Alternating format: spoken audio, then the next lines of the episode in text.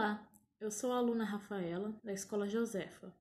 Hoje eu queria falar um pouco sobre como está sendo minha experiência com as aulas online e como estou me preparando para o Enem. E venho me dedicando muito, fazendo de tudo para aprender o máximo. Os professores vêm me ajudando muito com as minhas dúvidas e fazendo o máximo para os alunos ter a maior facilidade de entender o conteúdo. E sobre o Enem, eu venho acompanhando as aulas do Centro de Mídia, pois tem muitas dicas sobre o Enem, que vai ajudar muito futuramente, muito mesmo.